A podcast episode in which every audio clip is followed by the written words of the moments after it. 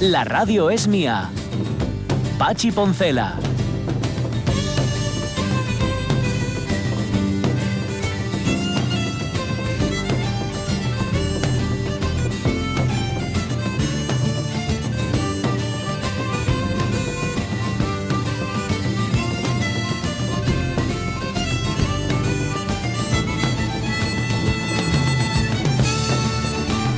¿Qué hora es? Las 11 y 8 minutos de la mañana. Qué tristeza más grande. Se ha Pues muerto Toño Lobato, José Antonio Lobato. El actor que tantas veces visteis en el teatro, era el alma de margen y además de todo eso también lo visteis mucho en, en la tele y en el cine. El Ministerio del Tiempo, la Catedral del Mar, la zona. José Antonio Lobato se ha ido con. Tenía 56, eh, del 56, tenía. Espera, eh, que calculo fatal, 64. Tenía 64, no lo parecía, ¿eh? Porque Sí, era recuerdo que, que bromeaba eh, la última vez que entrevistamos con la jubilación. Sí, es verdad. Es verdad porque celebrábamos el aniversario de Margen Sí. aquí con, él y to- todos los años y tal, no sé, que llevaban trabajando y funcionando y ahí estaban. Mm.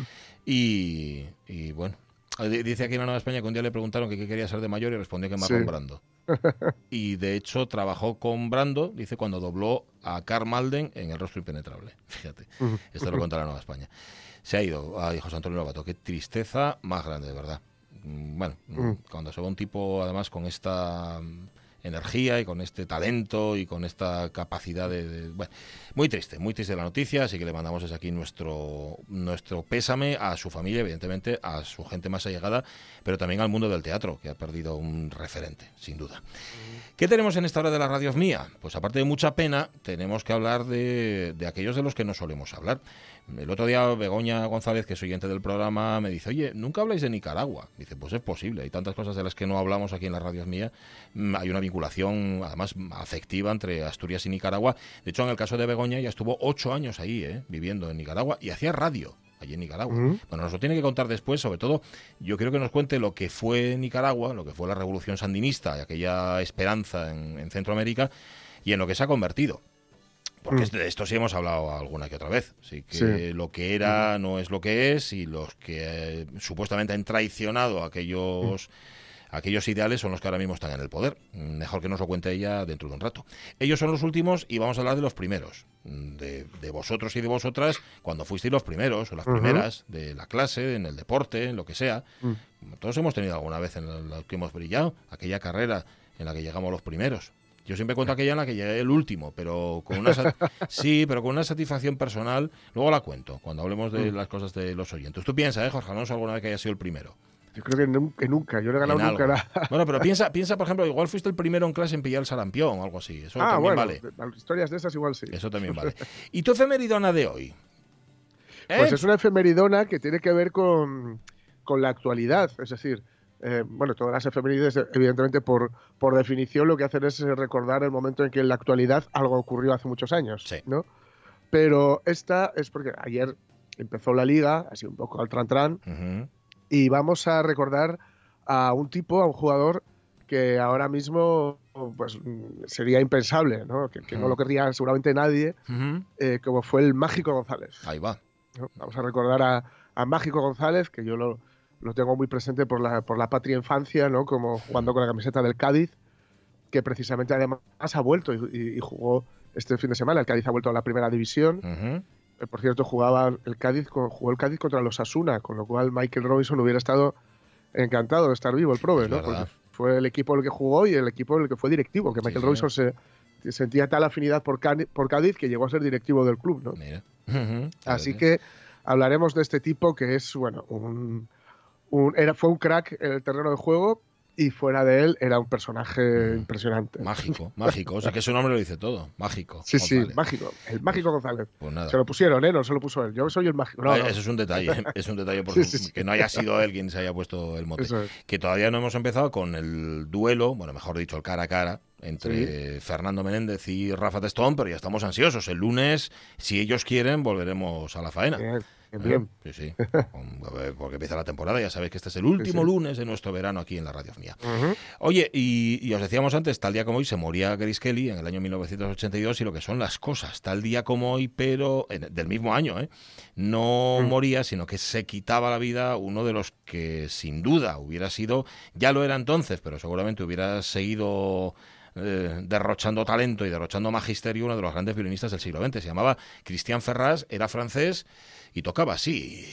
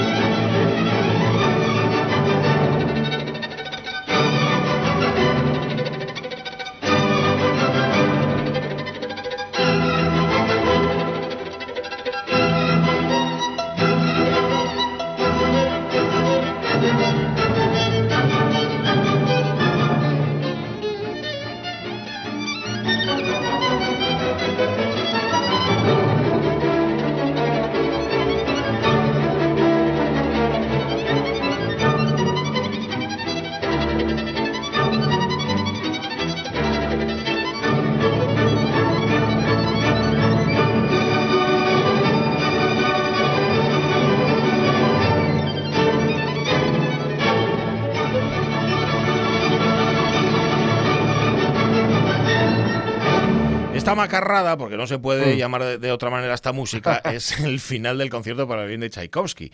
Y ahí mm. estaba, no sé ni la orquesta ni quién la dirigía, pero seguramente sería del primerísimo nivel, porque Cristian mm. Ferraz era el, niño bonito de directores como Carven o Karajan, por ejemplo. sí, sí, sí, Lo que pasa es que toda la vida luchando con la depresión y a los 49 años dijo, mira, me apeo. Así que nada, hoy se nos iba Cristian Ferraz, buscando, ¿eh? así se escribía, Ferraz, tal cual. No sé su apellido de dónde venía, pero él era francés y los franceses lo reclaman como suyo. Em, vale, hablemos de la vez aquella. La vez aquella en la que subisteis en lo más alto del podio, para bien o para mal.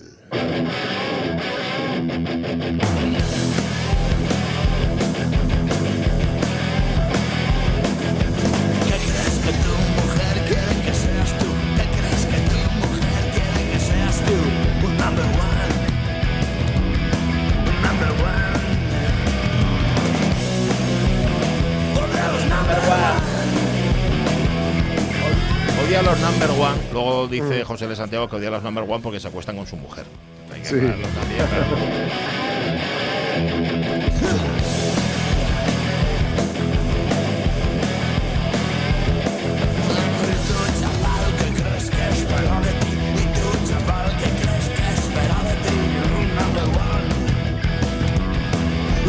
Bien, vamos a ver aquella vez en la que fuiste number one, mm, ya digo para bien o para mal, ¿eh? puede ser para mal también. Pues eso, ah, fue el primero que cogió disentería en clase. Bueno, pues, pues, vale. El primero que tuvo purgaciones, el primero que tuvo gonococia, el primero, dice Agustín Sevilla Montes, de entre conocidos, familiares y amigos, en ir a un concurso de televisión y ganar dinero en él. Por lo demás, mm. pienso que en general lo mejor es enemigo de lo bueno. Prefiero no ser el rey de la colina, prefiero el campo bajo, que es mayor. Muy bien. Eso amplía tus dominios, sin duda. Dice María Sumuñiz, el año pasado fui la componente del grupo de baile que participó en más actuaciones y acudí a todos los ensayos y por eso me llevé un premio. La verdad que yo no lo hago por el premio, lo hago porque disfruto un montón. También me presta cuando me dicen que hago las cosas bien con mi hijo y ese es mi verdadero mérito, entre comillas, que el rumbero sea un chaval feliz, bueno y educado. Ahí seguro nada. eres la número uno seguro, María Sun. que sí. ¿Qué más tenemos? ¿Qué más nos cuentan? Pues Marce Gijón dice, eh, pues de mis amigas fue la primera en andar en bici, en nadar, en andar a caballo y por supuesto en conducir. A los 10 años sabía conducir perfectamente. Mi padre me adiestraba como si fuera, como si fuera un chico y en aquellos tiempos no era muy normal. Claro, ahora mismo no, pero claro, igual hace tiempo mm, había, o sea, se hacían claras diferencias ¿eh? entre si era chico o era chica. Uf, muchos. Los chicos sí que sacaban el carnet de conducir enseguida, las chicas Claro, no. sobre todo en, este tipo de cuestiones, la bici, conducir, ¿no? Todo, en fin, ah, había mucha diferencia, sí, sí. Dice Carmen Fernández, yo la primera en algo, soy la primogénita, pero no sé si será mérito mío. Bueno, es una circunstancia. Pero va, ser el primogénito tampoco pienses tú que es ningún chollo, ¿eh? Eso lo dicen, por, por lo menos lo que dicen todos los hermanos mayores, claro. Ya. Porque es que yo tuve que abrir camino, ¿eh? Sí. Ahora tú puedes llegar a las 10 a casa porque a mí me obligaban a llegar a las 9 y cosas de estas, ¿no? Que bueno, al final son chorradas. Ramón Redondo, una vez fui campeón de un torneo de tute. Dice Ramón, mi mérito era no jugar mal y sobre todo no molestar al compañero, verdadero artífice del campeonato. También en segundo de BUP tuve la mejor nota en un examen de inglés. De otra forma, no creo haber sido el primero en nada. Último de tres hermanos, el segundo en el parto de mellizos y ni siquiera he sido el primero en hablar en la radio. Mi hermana lo hizo en Radio Cuca y mi hermano en Radio Sele. Jolín, Ramón, no lo sé. Pero tenían, hablaron en la radio o tenían una sección. ¿Eh? Está. Que no es lo mismo. Cuidadín, ¿eh? Tú, ah, te digo otra cosa, Ramón Redondo. Has sido, tú has inaugurado la figura del oyente becario. Eso, no- eso es una cosa que nos hemos inventado nosotros en la radio mía, que no, que no lo había hecho nunca antes nadie, ¿verdad? Porque becarios que no cobraran nada, estupendo. Oyentes que entraran a hablar y tampoco cobraran, pero ser oyente becario y no cobrar por ambos conceptos, no se había visto nunca en la radio hasta ahora. Nunca. Que lo sepas. Y no sabemos si se volverá a ver, No. excepto contigo. con Sí, nada más, nada. Bueno, tenemos alguno más. Mira, Begoña, que va a entrar hoy hablando de Nicaragua, bueno, también. También, pero no, no va a ser sección, va a ser entrevista en este caso. Venga, más cosas. ¿Qué más? Eh, Javier Castroviejo dice, hombre, el primero está sobrevalorado. Ah, sí, sí. Spoiler, campeones y el submarino. Pero aquellos tiempos de examen de mates y de no triples, Ajá. y a ti que te dio 2.38, 2.83, perdón, uy, pues lo tienes mal, porque a 35 nos da 3.82, vas a suspender. Corrección del examen, 2.83. Ja, ja. Jaja, risa Nelson. Ja, ja. Pues actualmente, en una de las exposiciones colectivas de fotos, que te digan que tu foto es la mejor Bueno. y dicho por los propios compañeros de exposición, no da dinero, Mm. pero da un subidón y un gustirrinín. Ay, amigo, es que no te lo reconocen, pero, o sea, no te lo reconocen mm, económicamente, no tiene dotación Claro. económica. Pero que te digan, no, no, es la mejor, es la mejor. Has de mirar, no obstante, no vayas a que se lo hayan dicho a todos, ¿eh? Sí, sí, que, sí, no, que no, que no, no digas eso. Oye, ¿os acordáis, no? De cuando salíamos de los exámenes comparando Mm. resultados. Sí, Uf, sí, sí, sí, sí. nocivo. Eso Muy nocivo. muy no nocivo. debe hacerse, No- chavales, no lo hagáis. No, hombre, pues luego además te vas a... A ver, que todo el mundo tiene un 2.83, no sé. Lo que pasa que aquí estaba claro que no era 3.82, que era 2.83 el, el Sí, sí. resultado. Vamos, que no os fiéis de, de eso. Que, eh, nah, sí, nah. Vamos a ver, si el listo de la clase, al que es el primero de la clase, le da 2.83, pues igual resulta que eh, lo tenéis mal. Pero, pero no os. Dice Gorro Carmelita, debe molar eso de ser Prime alguna vez. Ah, esperad, fui la prima en tener bicicleta en mi calle. Gracias, hoy el día comienza mejor al recuperar este recuerdo de supremacía. Nos dice, jo, pues en una calle, ser la primera en tener bici eh, es estar muy por encima ¿eh? de la media. ¿sí? También es verdad que si los demás no tenían bici, eh, vaya soledad, da tristeza. La soledad de la ciclista de fondo, ahí andando en bici. Más, Servándole del Castillo dice, de joven le daba bastante a la bici y no lo hacía mal, era el primero en, llevar, en llegar a cualquier sitio que fuéramos. Monte Pérez López, cuando era más joven, los domingos me encantaba levantarme la primera y salir a comprar los churros para el desayuno, casi quemando mis manos en el frío aire de la mañana. Eso era una sensación muy especial. Quemaban tus manos, Monte o Monse, nunca sé si es Monte o Monse, con el frío de la mañana o con los churros que estaban recién hechos. Esa, esa es la duda que nos queda. ¿Qué dice Pepita Pérez? ¿La tienes ahí?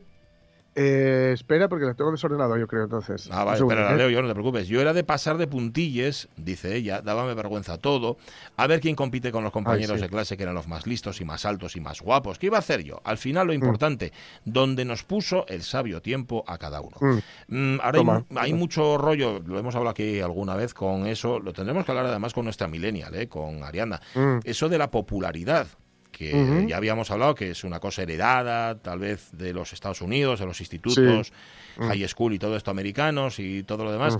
Hay un mucha, y mucho agobio incluso, ¿no? Quién es más Sí. popular y quién no. Y tiene razón Pepita, si al final da, da exactamente lo mismo, el tiempo pues va poniendo a cada uno Mm. en su sitio. Y, oye, esto no es una carrera, o por lo menos no, No. debería serlo. Yo- No, lo que pasa es que, bueno, en, en Estados Unidos, claro, esto eh, va muy ligado lo des- el, el rollo del ganador eh, y de pues con, con lo que siempre hemos dicho, la, la- la- la ética protestante Sí. y el espíritu del capitalismo es.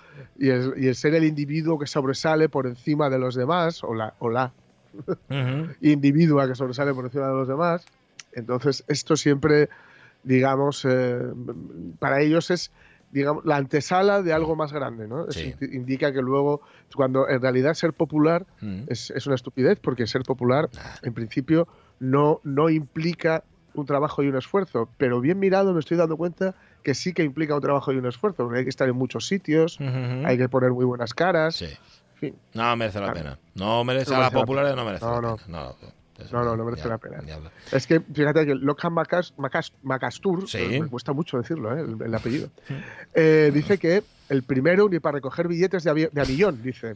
Si ya es el primero, todos se fijan en ti. A mí me gustaba además pasar desapercibido. Cuando era guaje, Hmm. en el colegio siempre entregaban les notes por orden de sapiencia. Recuerdo perfectamente quién era el primero y quién el segundo. Solo os diré que no me gustaba quedar el primero porque no me gustaba el regaliz que daban. Así de raro funciona.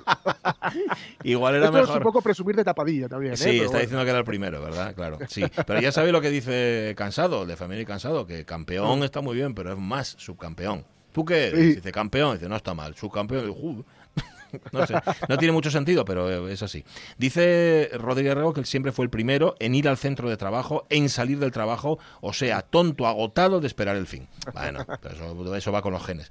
Y Alfredo García Vázquez, con esta foto que nos pone, Foto preciosa, por otra parte, Alfredo. Sí. Gané el primer concurso de fotografía de la Reserva de la Biosfera Omaña y Luna, arando en Rosales a la Antigua. Buen día del Cristo, a la Siente de Turón y a todas las localidades que lo celebran. Pues sí, los felicitamos desde aquí.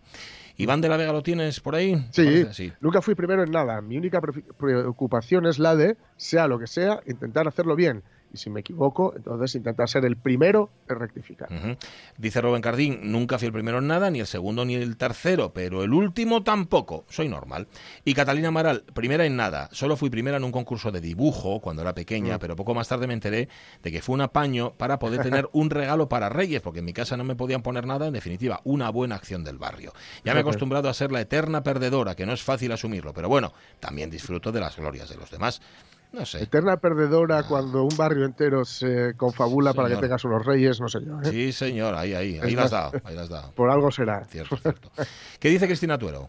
Dice, alguna vez en clase sí, sí que fui la primera, cuando había que hacer redacciones o poesía.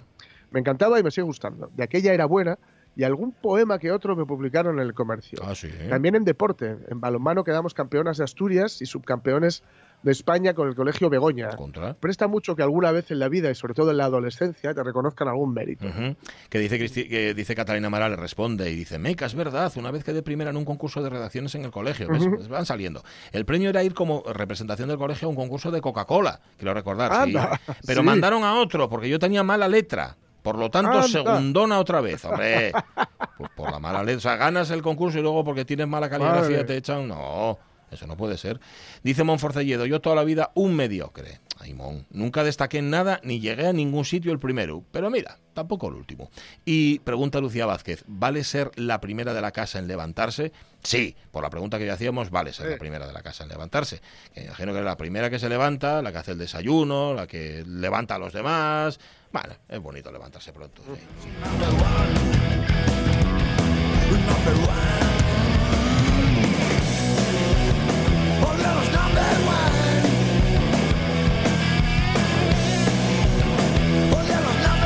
Ahí está el mundo de la cultura absolutamente conmovido con la muerte de José Antonio Lobato. En las redes sociales no dejan de sucederse los mensajes, las muestras de condolencia. Era un tipo, aparte de, de un artista, un tipo muy, muy, muy querido.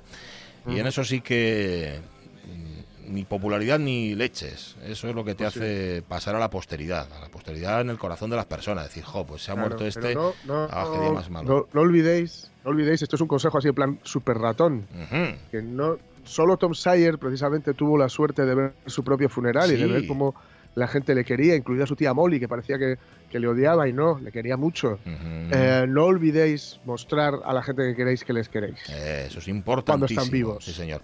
Yo creo que Toño Lobato eso se lo lleva, ¿eh? Se lo Sí. lleva puesto. Sí, porque disfrutó de ese respeto eh, como, como profesional y el cariño como persona. La verdad es que yo que que le conocí básicamente de, cuando lo entrevistábamos, porque además siempre era de los que quedaba un ratín luego. Sí, señor. Y quedábamos hablando con él y tal. Eh, no sé, siempre me, de esas personas que te, que te producen mm, afecto, o sea, que, y admiración incluso, ¿no? Y, con esa ética del trabajo que él tenía, eh, esa, socarronería, y, luego hay que decir que la presencia y la voz de, Lobato impresionaban un montón. Totalmente, totalmente. Ay, señor. Bueno, 11 y 27 minutos de la mañana. Estamos hablando de Number One, de los primeros. Vamos a hablar hoy también de los últimos.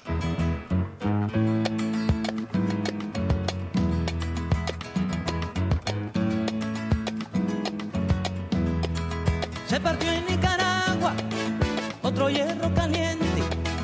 Se partió en Nicaragua otro hierro caliente.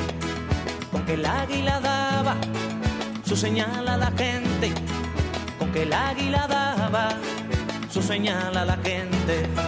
Se partió en Nicaragua. Begoña González, muy buenos días. Hola, buenos días. Mm. Me emociono al oír la canción. Al oír a Silvio mm. Rodríguez, ¿no? Con la canción Urgente para Nicaragua. Bueno, no sé si, si esta llegaste a pincharla tú ahí en la radio cuando estabas en Nicaragua o no. Pues sí, teníamos un programa muy majo. Y sí, sí, buena música siempre. Sí. Oye, Begoña, ¿por qué? Tú estuviste ocho años, ¿verdad? En Nicaragua. ¿Por qué te vas a Nicaragua? Eh, bueno, de aquella tenía un hermano en Latinoamérica y, tenía mucho contacto con lo que estaba pasando allí, en El Salvador y eso.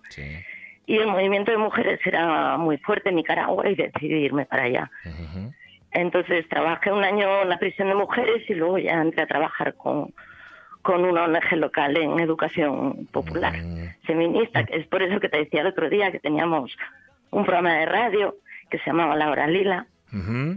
Y bueno, pues sí, lo que te comentaba el otro día, ¿no? Que, bueno, pues como Yemen y como otros sitios, ¿no? No es noticia. Mm y sobre todo la imagen que tiene todavía la gente de, de, lo que sucedió en Nicaragua. Mm. Hace 20 mm. años. Oye, ¿de, qué, ¿de qué años, Begoña, estamos hablando? Digo porque esto es importante también para que los oyentes hagan una idea de qué momento histórico te coincide a ti en Nicaragua. Yo me fui en el 97 y volví en el 2003 y la revolución triunfó y ya en, los 90 fue cuando entró el gobierno de Violeta Chamorro, luego estuvieron los liberales. Yo cuando llegué allí estaba gobernando un corrupto Arnoldo Alemán, que bueno, que en su momento también pactó con Daniel Ortega, porque bueno, toda la, ahora en Nicaragua hay un estado de represión brutal. que ya desde abril del 2018 hubo un levantamiento muy fuerte por las protestas por la situación del país ya acumulada en los últimos años, porque ha habido como más de 3.000 manifestaciones desde el 2016, pero en abril del 18 hubo una represión muy fuerte a estudiantes sobre todo y, y bueno, te estoy hablando de de 900 de, de más de, de mil presos y de y de 300 muertos. Y bueno, en, pocos días, vamos, hubo un masacre que tanto Amnistía como ACNUR como la Organización de Estados Americanos, todo el mundo levantó la cabeza, ¿no? puso ahí el foco. Todos lo denunciaron. ¿Sirvió para algo? Por cierto, denunciarlo y sirvió para algo esa manifestación, bueno, más que manifestación, eh, e, ese movimiento de 2018, Begoña.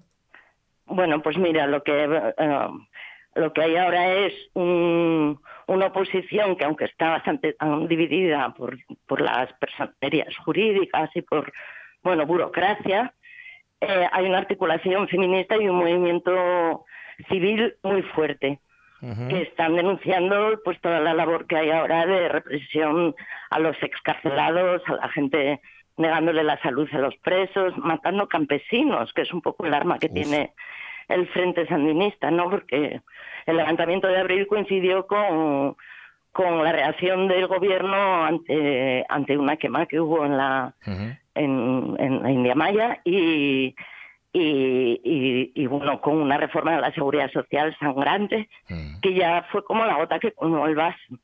Pero bueno, en, realidad en Nicaragua el punto de inflexión fue cuando la hijastra de Daniel Ortega eh, denunció a su padrastro, el hombre más poderoso de, del país, por, por abusos sexuales continuados. Y eso lo que significó fue que un montón de mujeres eh, pudieron denunciar muchos años de, incesto que se usa, la violencia sexual se usa como arma política y de control, tanto en las familias como a nivel estatal. Te lo iba a preguntar, Begoña, porque tú, tú conoces la realidad de las mujeres en Nicaragua, la conociste en su momento sobre el terreno y la sigues conociendo.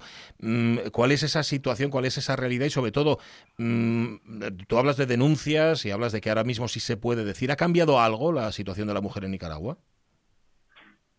Bueno, a, lo que sí que ha servido es para articular un movimiento feminista muy fuerte, donde tiene mucha voz a nivel internacional.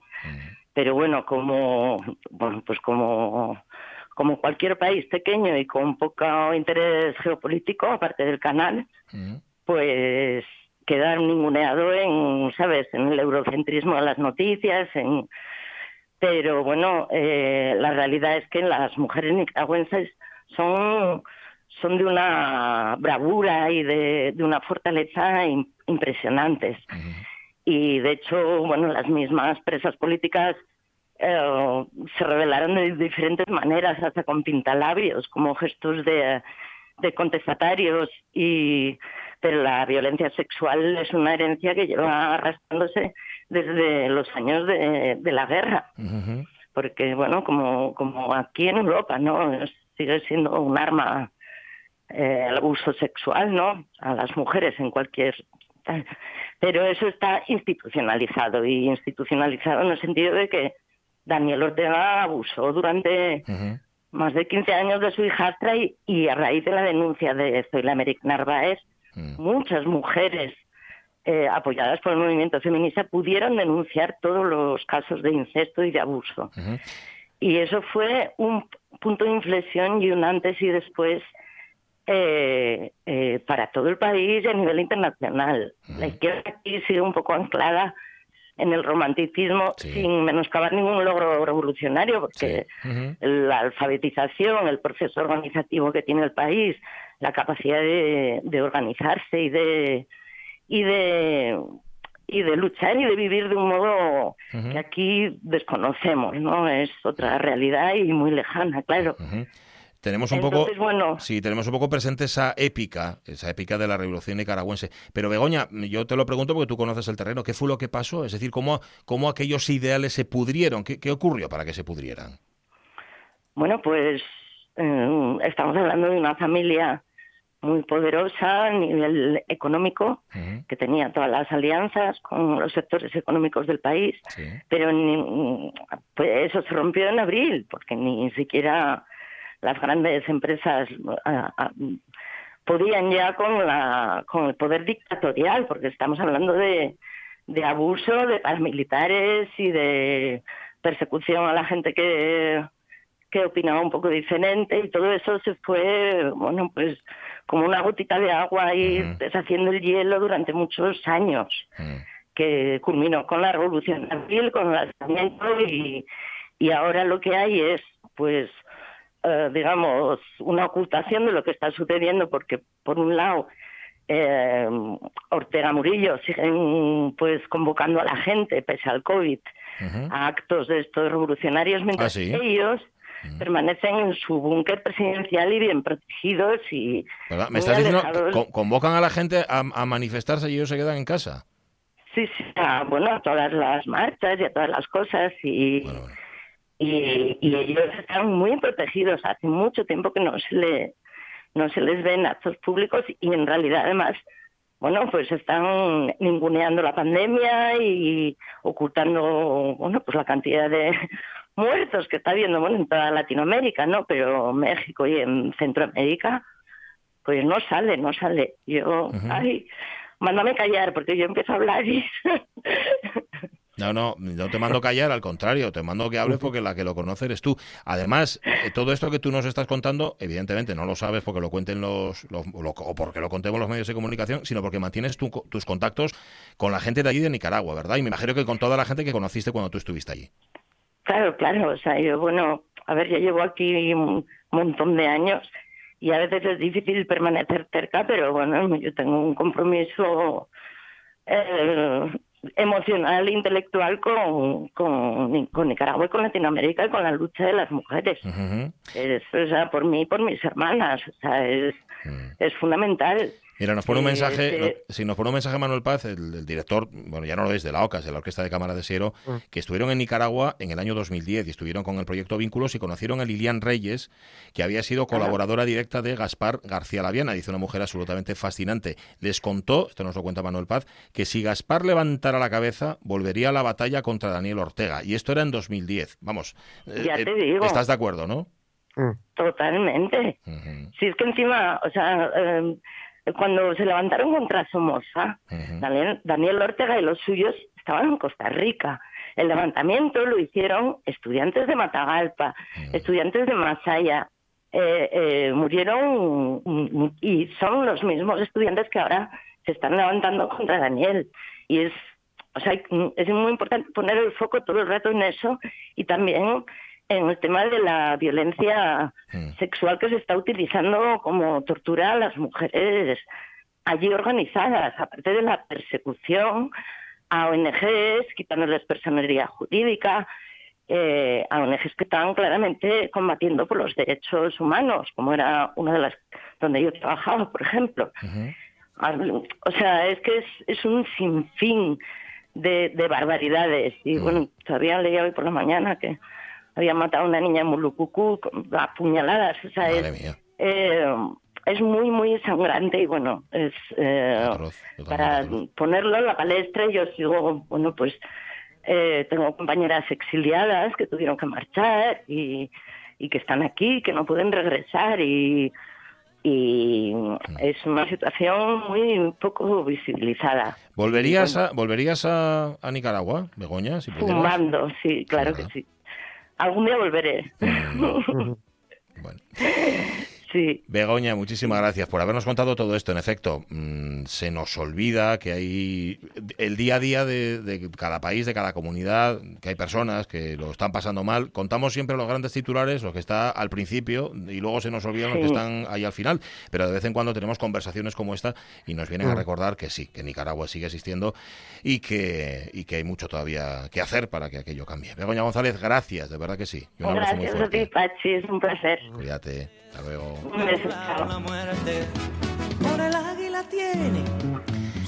Lo decía ella, ¿eh? tenemos mm, esa épica de las revoluciones, mm. ¿verdad? Lo mismo, no sé, pues oye, de Cuba o en El Salvador o en Nicaragua o donde sea. Y, luego, claro, mm, se nos olvida que detrás de la, de la épica hay personas y que hay personas y hay personajes y hay cada individuo y hay cada, cada sinvergüenza, ¿verdad? Muchas veces que, no podemos olvidarlo, las cosas como son. Ay, señor. Pues, suelen estar agazapados, precisamente ellos sí en la parte de atrás, muchas veces tomar, eh, eh, aparecer en el momento, digamos, adecuado, ¿no? Saben medir muy bien para aparecer en el momento adecuado y, y, en ocasiones, pues, estropear precisamente todo, todo lo bueno que pudiera haber en alguno de los procesos históricos en los que participan. Cierto. Un baño de realidad nos hemos dado hoy, un baño de realidad nicaragüense, además aquí ah. en la radio mía. Un saludo a toda la gente de Nicaragua que está aquí en Asturias y que seguramente nos están escuchando y también mandamos un saludo para allá, para mm. Nicaragua. Que se puede mandar saludos, eh, que la COVID no ha impedido que, que se pueda mm. mandar ánimos eh, y abrazos virtuales a través de las sí, Las 11 y 41 minutos de la mañana. Bueno, mucho hemos contado, ¿eh? mucho nos han contado los oyentes de sus intimidades. Begoña se emocionaba hablando de Nicaragua. Vamos a quitarle hierro a la mañana. Vamos a contar noticias. Venga.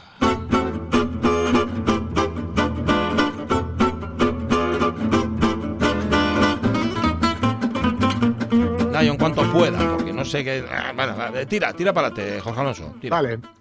La vuelta al cole de la princesa Leonor. Uy.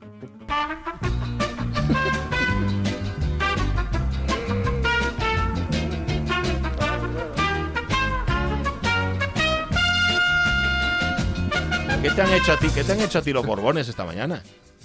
Este, es que esta era del viernes. Ah, vale, que ha coincidido. Vale, vale, vale. No digo nada. Pero bueno, la cuento. El rey y la infanta Sofía, que comienza mañana, la acompañaron. Cursará cuarto de la ESO, lleva mascarilla y la entrada le tomaron la temperatura. La princesa Leonor, de 14 años, volvió ayer a las clases para comenzar el curso de cuarto de la educación secundaria obligatoria. Eso, en el Colegio Mayor Santa María de los Rosales, donde la acompañaron su, su padre, Felipe VI, y su hermana, la infanta Sofía, que reanudará sus estudios mañana. El coche que conducía al rey entró en el recinto del colegio poco antes de las 8.30 horas y de él se bajó solo la princesa, a quien le tomaron la temperatura antes de acceder al centro educativo una de las medidas que se están aplicando para intentar evitar los contagios de coronavirus. La recomendación de la dirección de la escuela para este curso es que sus alumnos acudan solo junto a un acompañante como medida precaución, el cual no puede entrar en las instalaciones. De ahí que solo acudiera Felipe en coche sin llegar a bajarse, como tampoco lo hizo la infanta Sofía, y no fuera con ellos la reina Leticia, como ocurrió en años anteriores. Bueno. Voy a subir la, la trompetina. Sí, pues un poco la trompeta, que se está ahogando Jorge Con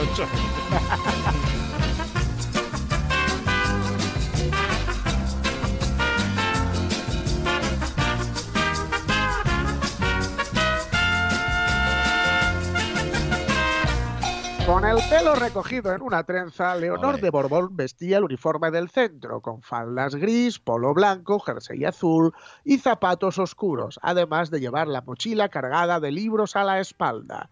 En los colegios públicos y concertados de la Comunidad de Madrid, la formación de cuarto de la ESO va a ser semipresencial, pero en el Colegio de la Princesa que es privado, los alumnos van a acudir a diario a clase, como en el resto de los cursos, según informó la agencia F. La heredera al trono afronta su último año antes de encarar los dos cursos de bachillerato previos a su entrada en la universidad, que se imparten en el mismo centro. Es en bachillerato cuando se decide la rama por la que quiera continuar los estudios, que pueden ser ciencias sociales o naturales, humanidades y artes. De acuerdo con el programa del colegio, de formación católica, por supuesto, la princesa de Asturias recibe al resto de alumnos de cuarto de secundaria, perdón, la princesa de Asturias, junto, junto. al resto de alumnos de cuarto de secundaria, recibe el sacramento de la confirmación al final de este curso. Ya. El pasado año la ceremonia fue a principios de junio y vino precedida por una jornada de retiro en la víspera. Ah. No obstante, se desconoce aún si Leonor hará la confirmación con sus compañeros o en un acto en la zarzuela, Mm. como fue el caso de su padre y de sus hermanas, Claro. las infantas Elena y Cristina. Ujú. Por su parte, la infanta Sofía, de 13 años, estu- estudiará segundo de la ESO, Bien. por lo que comenzará el curso mañana debido al escalonamiento en el arranque de los distintos niveles educativos. Bueno, el nodo, no obstante, llegó tarde porque, bueno, esta noticia evidentemente es del viernes, pero sabes que ha habido un caso positivo en COVID en el colegio, en el Colegio Santa Ajá. María, y en los próximos 14 días no van a ir a clase, ni la Dios. infanta, ni la princesa, con lo bien que les había quedado el comienzo de curso. ¿Te das Bueno, podía, podía puede ya empezar a la jornada de retiro, si quiere, para, para Ah, mira, sí. preparándose aún me- mejor para la confirmación. Anda que no habrá en Zarzuela habitaciones para poder retirarse ahí, ¿no? Enzarzuelados están. Sí. Ahí no, no están confinados, están enzarzuelados. Totalmente. Van cantando por las esquinas. Sí, somos lagarteranas, venimos todas de la Sí, sí. Canta, sí, señor.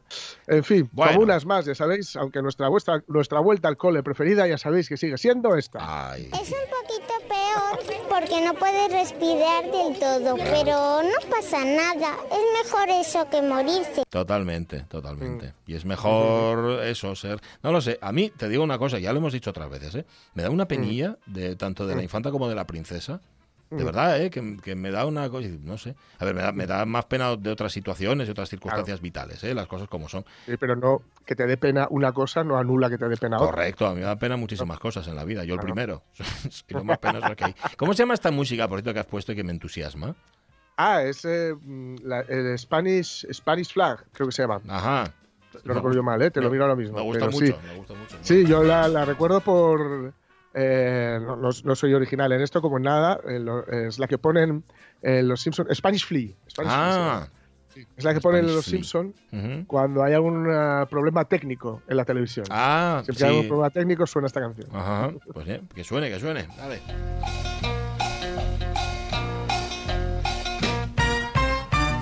Pero como una más, ¿eh? Tanto la princesa como, la, como una más. Como una más, sí. Vale. Eh, oye, ¿y esos otros momentos en los que necesitas el calor de tu público? El guardia Fermín queda fuera de las fuerzas de orden público. En cualquier caso, yo pido un aplauso muy grande para el guardia Fermín. ¡Fermín! ¡Fermín! ¡Bravo! Permíteme aplaudir por la forma de herir mis sentimientos. Bravo. Bravo. Sí, señor. Bravo. Me encanta, me encanta esta letra, ¿eh? Dice, bravo, mm. permíteme aplaudir por tu forma mm. de herir mis sentimientos. Me parece genial. me parece tremendo. A ver, cuidado con los bravos, cuidado con los aplausos, bueno, cuidado con los abucheos también. Ha estado parada seis meses la ópera de Viena han tenido una caída de ingresos millonaria, pues con unas pérdidas como de, creo que son 4 millones de euros, una cosa así, una barbaridad, por el coronavirus, evidentemente. Y el lunes retoma, es decir, hoy retoma su actividad para, en fin, no dejar de funcionar pese a las mascarillas y los asientos vacíos y todo esto. Hay medidas de seguridad extremas, medidas sanitarias que hay que cumplir, pero hay una que llama la atención. Entre las medidas se incluye pedir a los espectadores que eviten los gritos de bravo, así como mm. los abucheos. Retomamos la actividad, dice el, director de la Wiener Oper, el austriaco Wolfgang Roskich, eh, convirtiendo rosquillas, el, señor Rosquillas. Mm.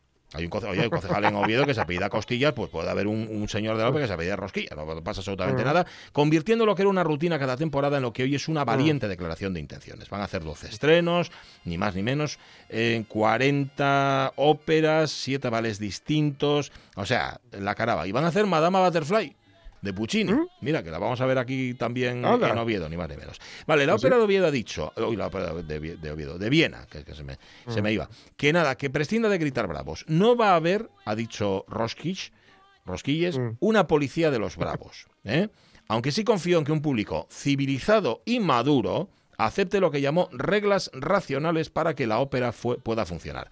La recomendación de Rosquilles se aplica también a los abucheos, porque, dijo en tono de humor, la expulsión de aerosoles es mucho más dramática. Sí, claro, si es así, diciendo bravo, como que duele menos, pero si encima te están abucheando, pues estás echando ahí eh, todo y tal. Con lo cual va a ser un poco, ¿cómo decirlo? ¿no? Un poco soso.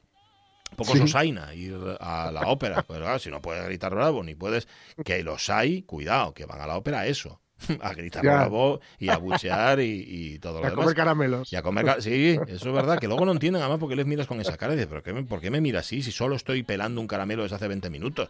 No lo puedo entender.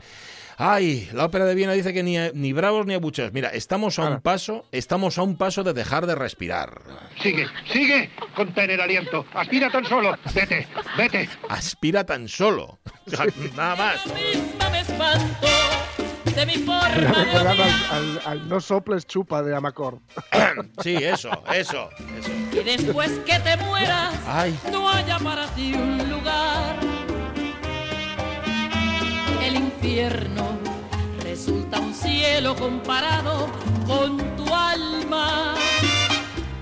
Y que Dios me perdone por desearte ni muerto. Tengas calma la letra es tremenda. es tremenda. la letra es tremenda. Yo esta la, conocí por Bambino. Mm, es verdad. Ante Bambino. Sí, sí. Y luego, bueno, unos cuantos años después, cuando grabó con Bumble, hizo una versión Nacho. muy, muy a la Vegas, ¿no? De, esta canción, pero bueno, es una letra. Uf, destila veneno, pero, pero, bien, ¿eh? Letal. Vamos. Pero además aplaude así.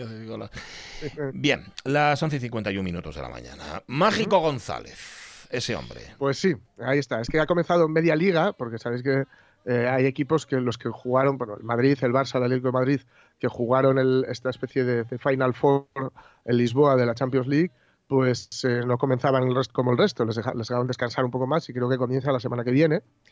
Pero eso ha sido media liga, así de aquella manera, claro, sin público, evidentemente, los estadios.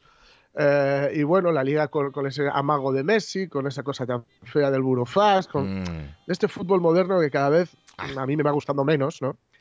Así que vamos a recordar a un tipo al que ahora no dejarían jugar ni en tercera.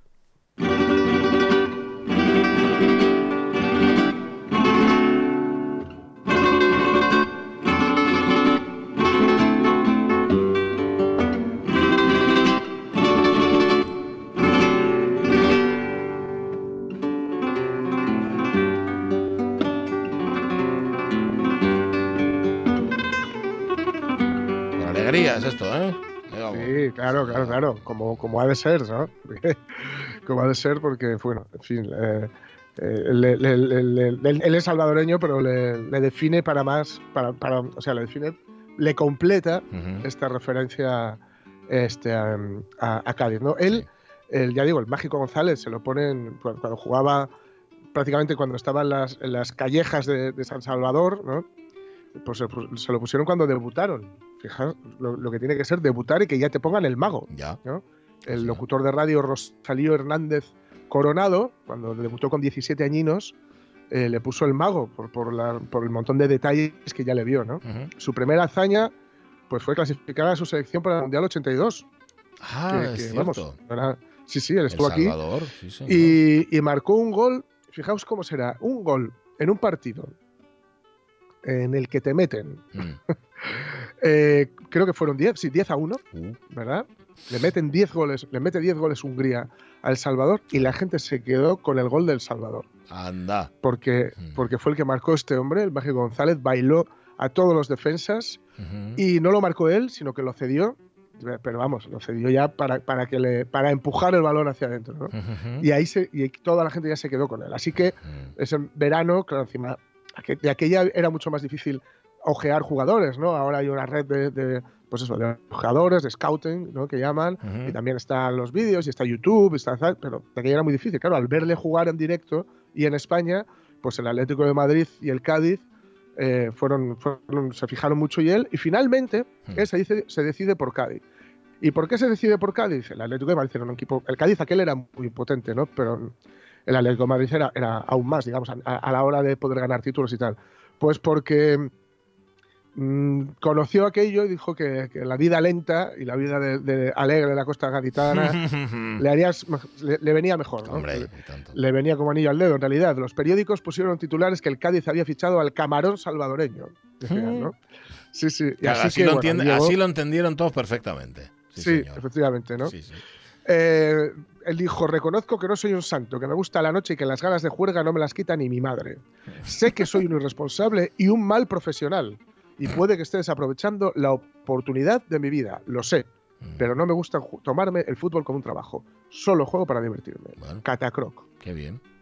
Ahí lo tenéis. Qué bien. Eh, llegó ahí a el, Ramón de Carranza, que tiene el mejor sobrenombre futbolístico, que es la tacita de plata. Y empezaron a flipar con él, claro, porque el tipo era, era tremendo. Ahora, flipaban con el campo y flipaban con él individuo, fuera del campo. Porque, bueno, ahí te podían, te podían contar. Había una vez apareció una semana después de una reunión con el presidente del Cádiz, Manuel Irigoyen, ¿no? para ver si le metían en vereda. Nada, desapareció una semana, no sabían dónde estaba. Eh, contrataron a un psicólogo chino para intentarlo también. Eh, y, en la tercera sesión apareció en pijama. Eh, le regaló, dice, una, chaqueta carísima a un mendigo porque le vio pasando frío, ¿no? Regaló sus botas, las, que utilizó para mm, el, Mundial 82, unas botas, pues las, las, regaló. Luego era un hombre que, bueno, que ligaba mucho, ¿no? Ah, tenía mucho carisma. No era, no era precisamente guapo, pero tenía, tenía mucho carisma. Ese carisma de, quien, de quien se sabe un artista, incluso aunque no sea el...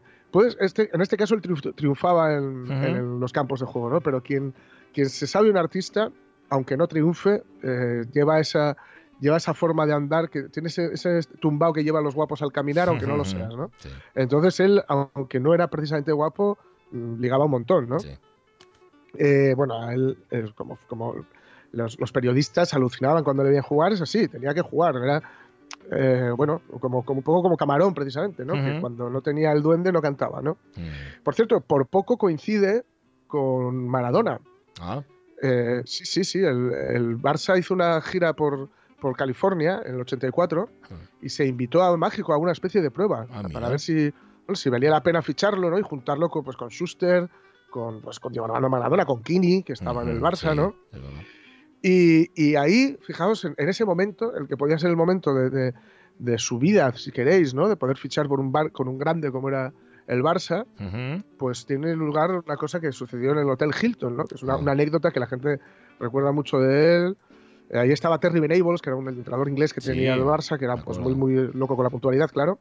Sonó, pusieron la alarma de incendios y todos los, todos los clientes del bar, incluidos los futbolistas del, del bar, no, del hotel, perdón, del- se, eh, se reunieron en el hall. Todos menos mágico. Ah, ¿no? sí. Sí, sí, sí, sí. Eh, se sabía que su relación con los despertadores no era muy cordial y Ujú. entonces llegó Terry Venables y mandó tirar la puerta y, y ahí se lo encontraron a Mágico González tumbado en el centro de la cama con un par de amigas que había hecho esa noche y estaba sonando la alarma de incendio. Ajá.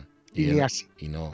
Y no, ¿eh? ni así, ¿eh? Qué tío. Pero luego, como ya digo que como decían de él que era eh, el último futbolista de una casta que se saltó a la torera a la radio de las prohibiciones, ¿no? Pasando de Sí. todo. Hay que decir que, por supuesto, el Barça no lo, no lo fichó. No lo fichó, claro, eso te iba a preguntar, que eso eh, hizo, hizo mala publicidad de sí mismo, sí. Sí, sí, sí. Pero bueno, ya quien quiera, por cierto, verles en YouTube hay un- alguna recopilación de goles, ¿eh? Pero hay que decir que una vez estaba jugando precisamente el Barça contra el Cádiz, estaba ganando 0-3 al descanso eh, el Cádiz, Ujú. el Barça, perdón, y decían que bueno, que, que fue la, la actuación más sublime de este hombre, porque eh, luego llegaron, el tipo llegó, bueno, está- que estaba, que se estaba durmiendo incluso en el en, el- en- en los Mm. vestuarios Ah, sí. y se estaba durmiendo la mona. Ah, que había bebido más de la cuenta Sí, el sí, día sí, sí, anterior. Y bueno, ahí, ahí Madre pues mía. parece, dicen que sí quedó 3-1, pero es que dicen porque son, gol, son, son partidos que no se recuerdan muy bien, que no hay Ujú. mucha constancia de ellos. Y ahí se creó una leyenda sí es- también en torno a ellos, Sí, ¿no? Claro. hubo mucha, hay mucha literatura alrededor de él, ¿no? Porque, Ujú. bueno, él, se sabía él, él- no, no se sabía vender bien para los clubs, pero sí para la leyenda, ¿no? Claro. El caso es que sí que es cierto que consiguió remontarle una, una eliminatoria al Barça Ujú. y se, y se retiró, bueno, con todo el cariño de, de Cádiz, con todo el estadio puesto en pie para, para despedirle, ¿no? Un semidios, decía el Montero González, o periodista, que puso su mitad más humana en la boca de un pueblo digno de merecer leyendas. Así Mm, que sí, sí. en este fut- con este fútbol de hoy más que nunca, siempre Mágico González y por supuesto, siempre Camarón. Ah, eso sí.